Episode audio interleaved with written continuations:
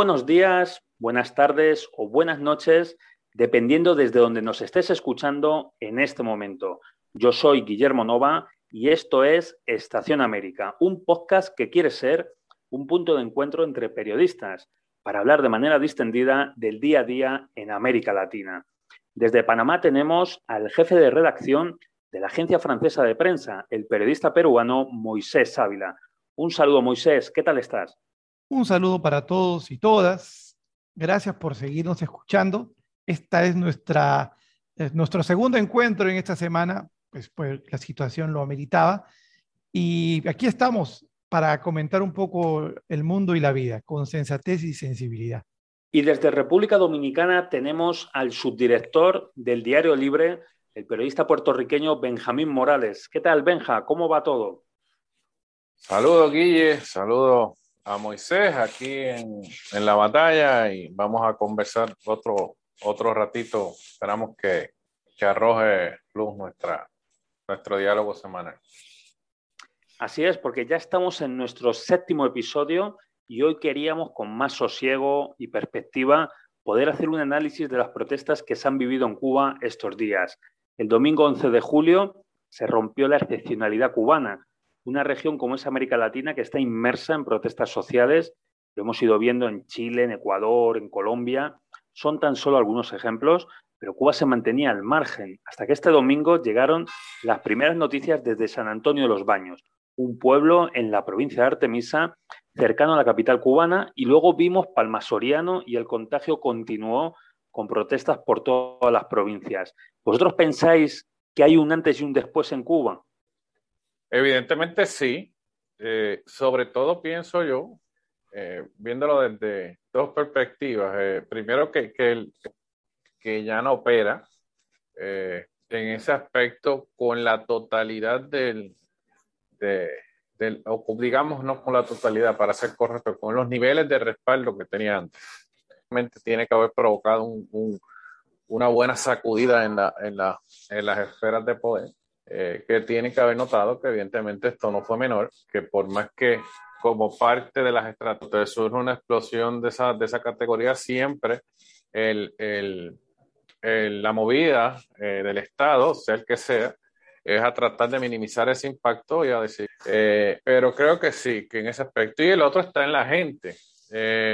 la gente vio en cierta manera que, que puede maniciones y puso prueba también cuál es la respuesta del gobierno eh, cubano a esa posibilidad de que haya unas manifestaciones eh, eh, masivas en el, en el, país y un poco a poco se, se, se probó la, la fuerza.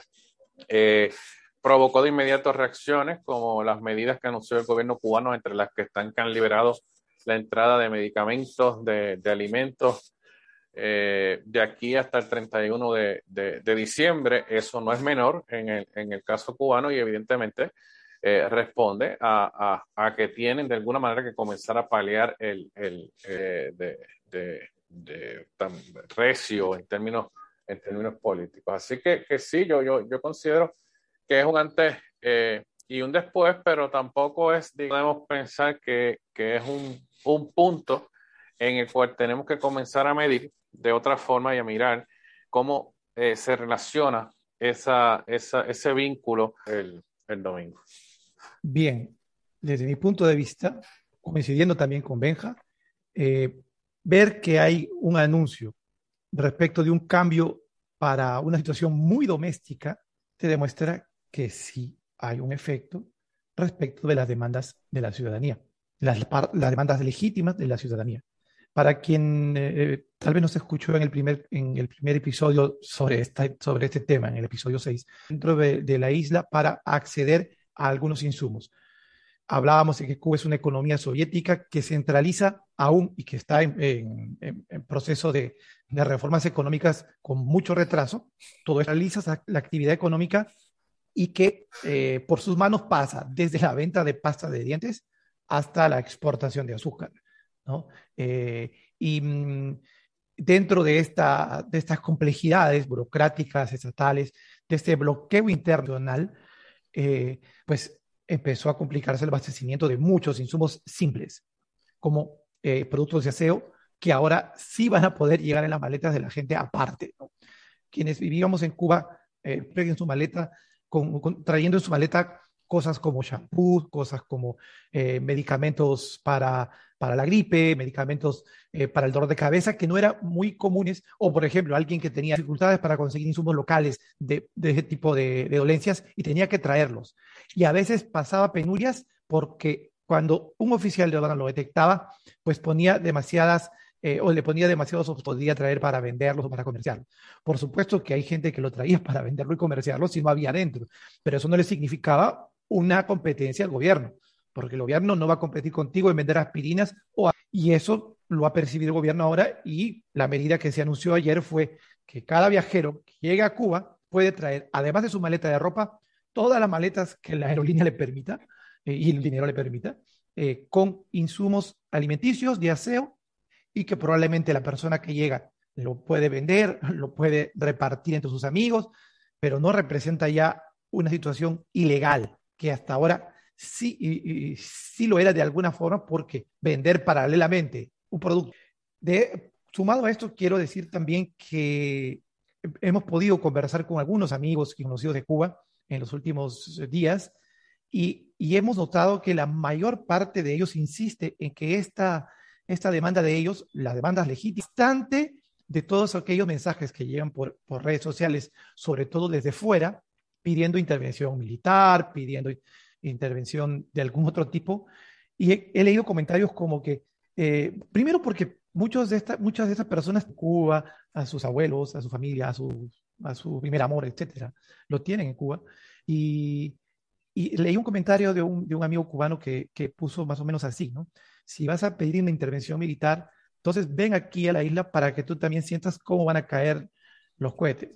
Y creo que hay una división muy importante o una diferenciación muy importante entre quienes demandan ser escuchados por el gobierno y demandan cambios como este que acaba de haber, algo tan doméstico y sencillo, y esto se separa bastante de aquellos que están eh, asusando algún tipo de violencia o algún tipo de intervención que probablemente dentro de su rabia alguien lo puede decir sin pensarlo.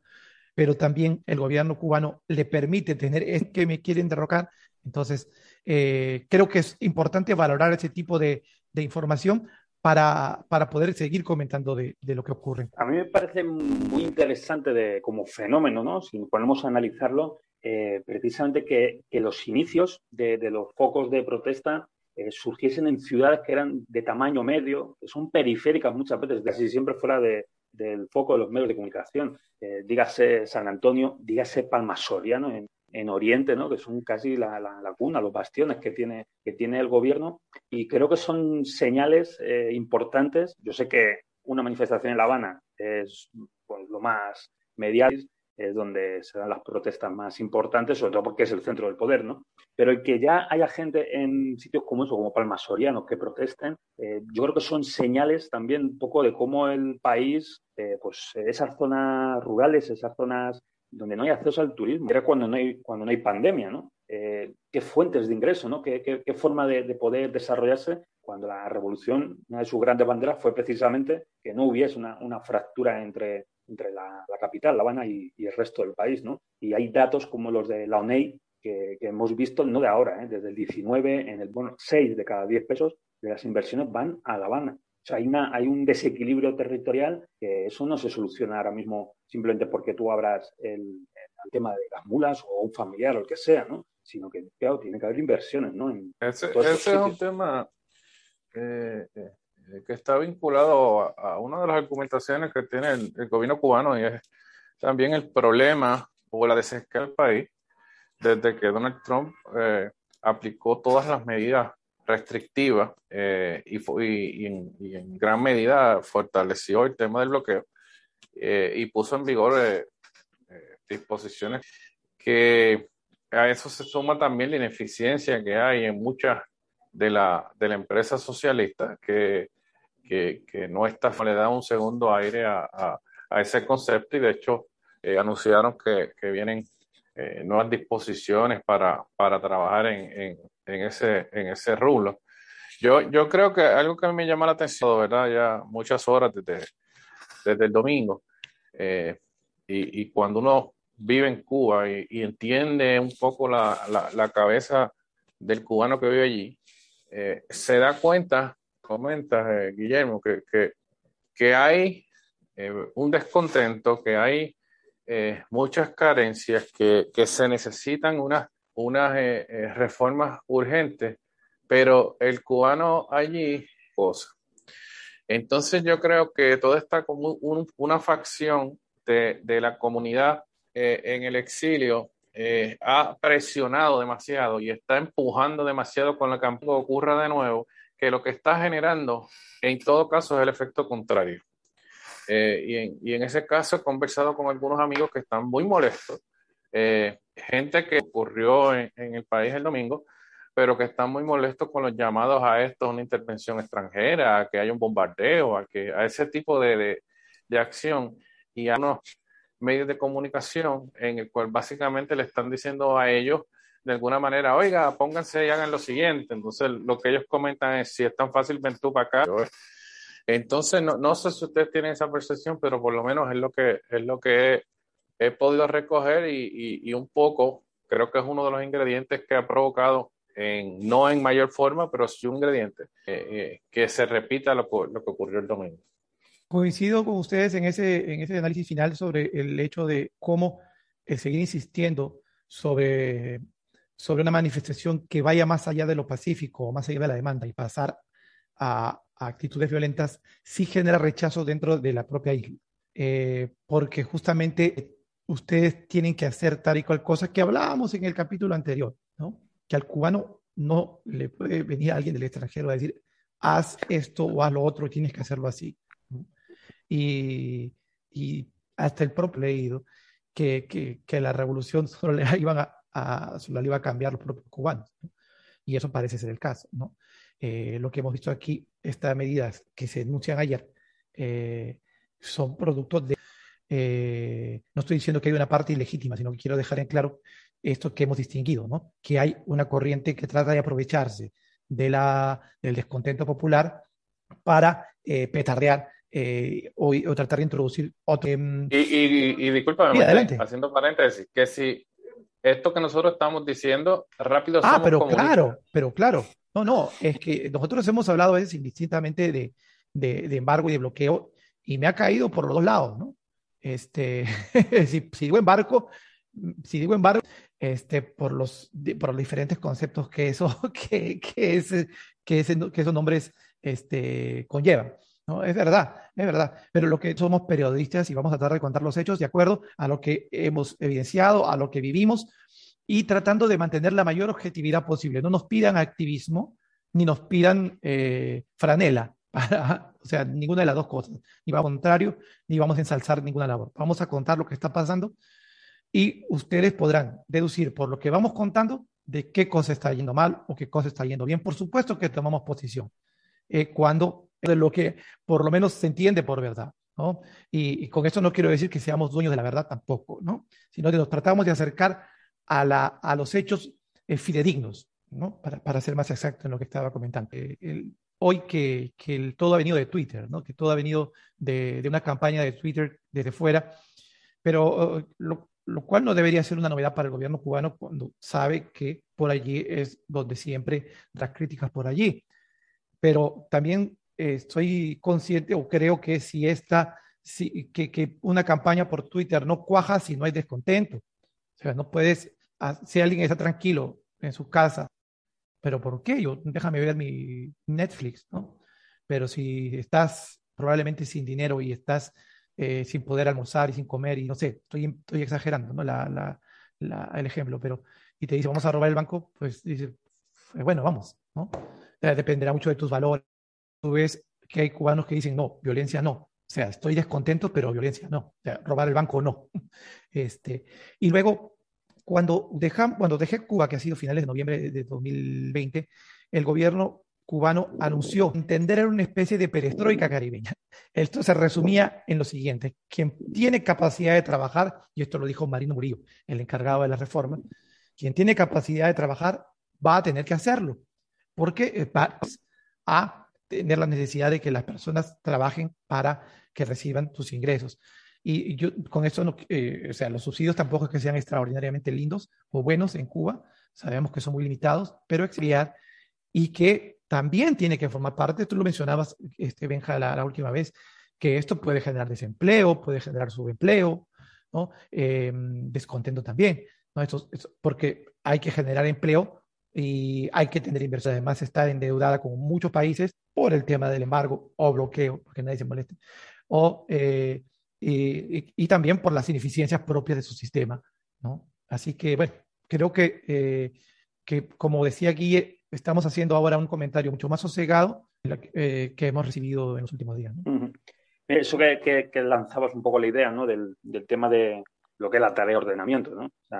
estas nuevas medidas económicas que, se aplicaron a partir del 1 de enero, en cierto modo, también ha servido un poco de combustible, cómo se han desarrollado en estos meses. Para todas estas partidos subieron, pero los precios subieron todavía más. Ha habido una dolarización no completa de la economía, pero sí parcial, que al final en los sectores que donde está lo que a ti te hace falta, ¿no? De, determinados alimentos, ¿no? O insumos. Y, pero también es un, cambio, ¿no? Pacto social. Hasta entonces Cuba, el pacto social que tenía era el Estado te protege y tú lo defiendes. Es decir, el Estado te protege vía eh, la libreta, vía subsidios a electricidad, vía A que te garantiza nadie queda, quedará desamparado, ¿no? Todos eh, seguimos, pero claro, vas quitando esos colchones y la gente se siente un poco desprotegida. Que también un poco el, ambiente de las protestas del domingo era eso, ¿no? Mucho, muchos reclamos, ¿no? De decir, bueno, ¿y qué hago? Ahí, en, ese aspecto, eh, estaba recordando hace, hace mucho tiempo cuando estuve haciendo un trabajo en Jordania y casualmente me, crucé allí con, una, un grupo de, de salido huyendo del país por todo lo que pasó allí. Y, y un muchacho me dijo una cosa que a mí nunca se me olvidó.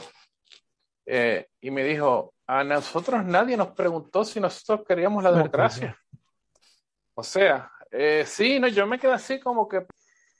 Y, y, y yo le pregunté, ¿por qué? Dice, sí, porque probablemente nosotros la hubiésemos escogido o hubiésemos escogido así y, me argumentaba por qué Estados Unidos se, y, Occidente se empecina en imponerle su modelo a todo el mundo sin preguntarle a la gente si lo quiere.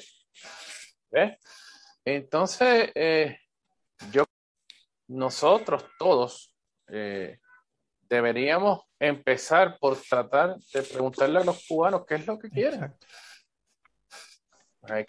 Yo creo que la prioridad siempre cuando eh, íbamos, eh, cuando conversábamos con algún amigo cubano en la calle o con alguien que hacía taxi, con alguien que era a mí que me den trabajo.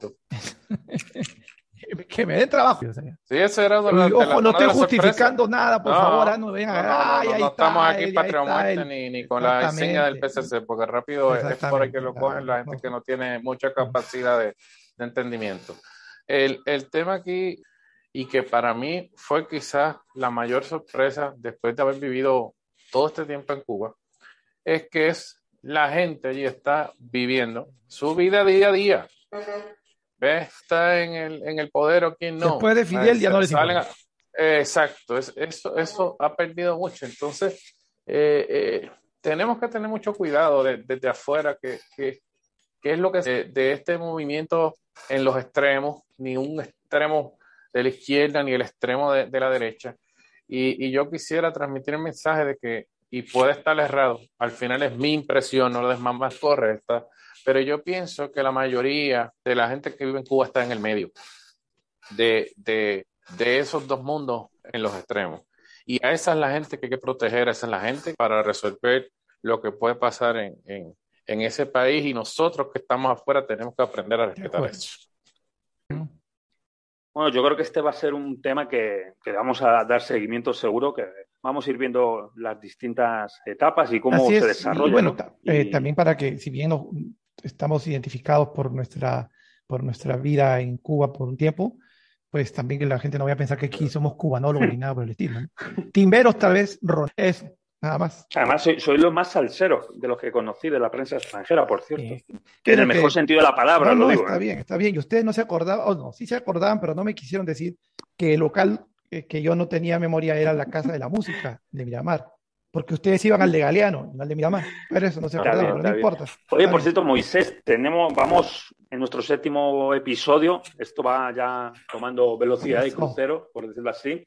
Y, y nos vamos ampliando. También pueden seguir, ¿no? Donde pueden escucharnos. Aún no tenemos verified account, lamento decir. somos, somos pobres pero honrados. Este, bueno, y tampoco recién, recién hemos salido, ¿no? Eh, pero tenemos ya, bueno, la acción, estoy bien, Guille. Sí, ¿no? Y eh, tenemos ya un Instagram que es arroba Estación América, eh, que lo estamos ya nutriendo con nuestro material y ahí nos vamos a presentar un poco para que conozcan eh, quiénes somos nosotros eh, y para ver si nos siguen escuchando o no. A lo mejor es material eh, en video, eh, todavía no con nuestras caras, pero sí con el audio para que puedan, para quienes tienen más facilidad de, de hacerlo por, por esa vía. Y bueno, y el Facebook todavía queda para la próxima semana por el tema que hago. y espero que me la desbloqueen. Son, son los problemas del directo. Este, así es, así es, así es la vida. Claro, de el, que no trata no lo bloquea. Estamos también en Evox, en Spotify, en Apple Podcasts, en Radio Public. Solamente nos falta eso. estar en OnlyFans. Déjame bajar Bueno, unos esa, es, kilitos. es así, tengo que ponerme en forma. Oye, Ay. no nos dio tiempo, nosotros que además de ser salseros somos bastante futboleros, eh, no nos dio tiempo a, a discutir de fútbol. Tenemos ya campeón. no voy a hacer nada. Este, porque si no decía, pues Moisés aquí se está este, echando flores. ¿Te acuerdan de mi poesía que me metí Sí, ahí sí, con el sí. tema de Messi? Tenías más fe en Argentina que yo. ¿no? Mi fe en Argentina, diré. Eh, pero bueno, este, problemas familiares.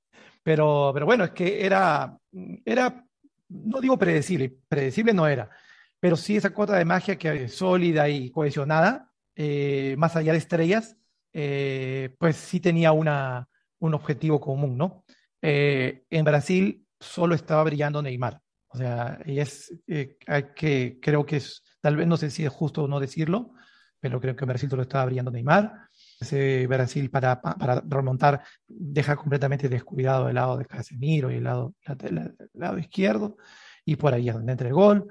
Este, y bueno, pero y, y nada, y ustedes han visto la alegría de los argentinos para celebrar su Sí. hemos mm, expresado mi descontento con que se juegue una Copa de América en pandemia, pero bueno, ¿quién soy yo? Y además, ahora pues los argentinos son campeones. Es verdad que. Messi se falló el último gol que hubiese sido como Sí, sí, glorioso. sí. Se cayó, bueno, nada. Pero yo, yo al final se lo dije por, como soy fanático de Argentina y porque por lo que soy fanático de Argentina, pero por, por Messi se merecía ya un título así grande Ahora o y que nunca. tuviera tranquilidad con eso. Sí, era ahora o no lo conseguía más. Y sí coincido, Brasil en el, en el, en el contexto completo de- del juego. Muy, que dejaba mucho que desear fuera del, del, del deseo que tenía Neymar de, de llevarse Así la copa. es. Así es. Bueno, ya estamos casi en nuestra recta final, y, pero antes de irnos siempre nos gusta buscar alguna historia humana en, en la prensa de Latinoamérica y, y habíamos visto una historia que es cuanto menos curiosa de Benja, ¿no? Nos recuerda muchas veces a, García Márquez, muchas historias que, encontramos, encontramos aquí. Y esta vez son un grupo de pescadores chilenos que sin agua, sin comida, sin tener un sitio donde refugiarse durante seis días, han de rocas después de sufrir un, un accidente, ¿no? Estaban, no tenían ropa de recambio, estaban empapados, las temperaturas estaban cada vez bajando más, la humedad les hacía cada noche pensar que era la última y al final tenemos eh, agua hervida. Finalmente, la historia tiene un final feliz porque la Armada chilena los ha conseguido encontrar y recuperar y la pesadilla por fin ha, ha terminado, pero parece que es la región caldo cultivo para el relato de Sí, un náufrago. eh, además, creo que en ese tipo de situaciones, usualmente, eh, eh, Chile siempre tiene la, la buena noticia. Quiero decir, eh, siempre decimos que la noticia, ¿no? Que sobreviva no es noticia, sino que muere es noticia. Usualmente, eh, a veces hay esa reflexión. Pero, pero aquí recordaremos la odisea de los mineros que estuvieron bajo tierra por 700, 700 metros. Esa que hay otra, otra odisea también de, de los pescadores que estuvieron eh, en dilema, ¿no? Esto fue frente, frente a la higuera, me parece, en Chile. Pues qué bueno, que Bueno, de retorno. y, y que no sea como el relato del náufrago, Ay, ¿no? Que- bueno, a lo mejor alguno de ellos se volvió escritor y publica sus memorias. bueno, nuestro recorrido ya va llegando a su parada final. Hoy no sé a quién, a quién le toca elegir. Yo voy a reclamar. Voy a reclamar el sorteo mío. Me toca a mí, me toca a mí. Y, ya que estamos hablando de, historias, eh, cada vez que he podido conversar con, preparándose para, para ser periodistas, después de hacer todo lo posible para que se desanimen y no se desaniman, este, entonces les, les sugiero escuchar música porque creo que es este autor que ustedes también gustan mucho, que es Rubén Blades, y yo quiero, eh, cada vez que me, sugiero a los, a los futuros colegas eh, música por la cual se títulos de Rubén Blades. Uno es el contrabando, otro es eh, Adán García, y otro es, bueno, ¿por qué no Pedro Navaja, por supuesto? Este, pero de, en esta ocasión, Adán García, la versión en vivo que tiene que tiene Rubén Blades de esta, de esta historia. Escuchen la historia y, se pueden, o sea, creo que la mejor, el mejor éxito que tiene un cronista es que tú te puedas imaginar lo que estás leyendo, o sea, que, que, pasan por tu cabeza las escenas mientras vas escuchando la canción. Eso, Adán García de Rubén Blades. Nos vamos con, selección. con Adán García. Un fuerte abrazo, como siempre, para vosotros y lo mejor. Un abrazo, hasta la próxima, muchachas. Nos vemos en la próxima parada de Estación América.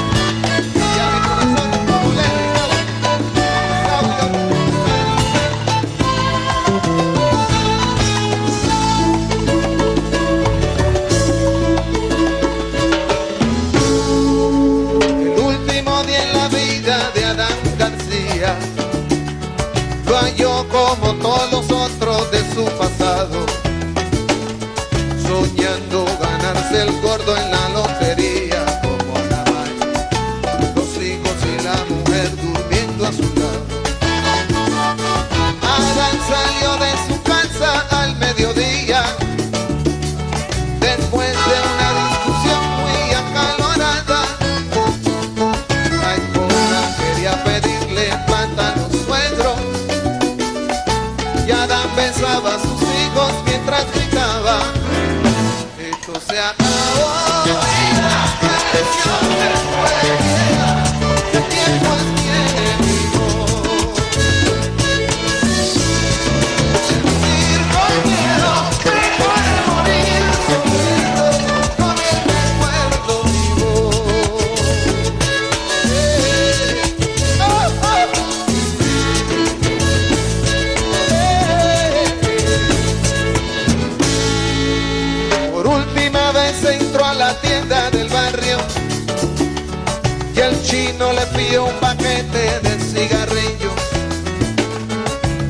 la avenida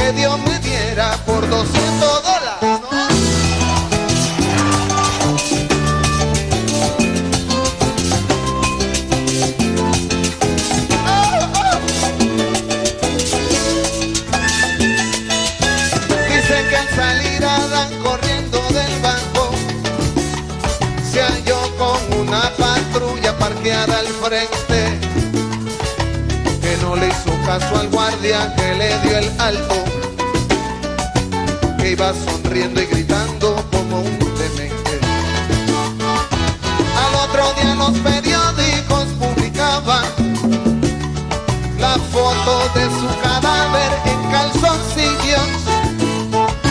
La viuda de Adán leyó en la primera plana, ladrón usaba el revólver de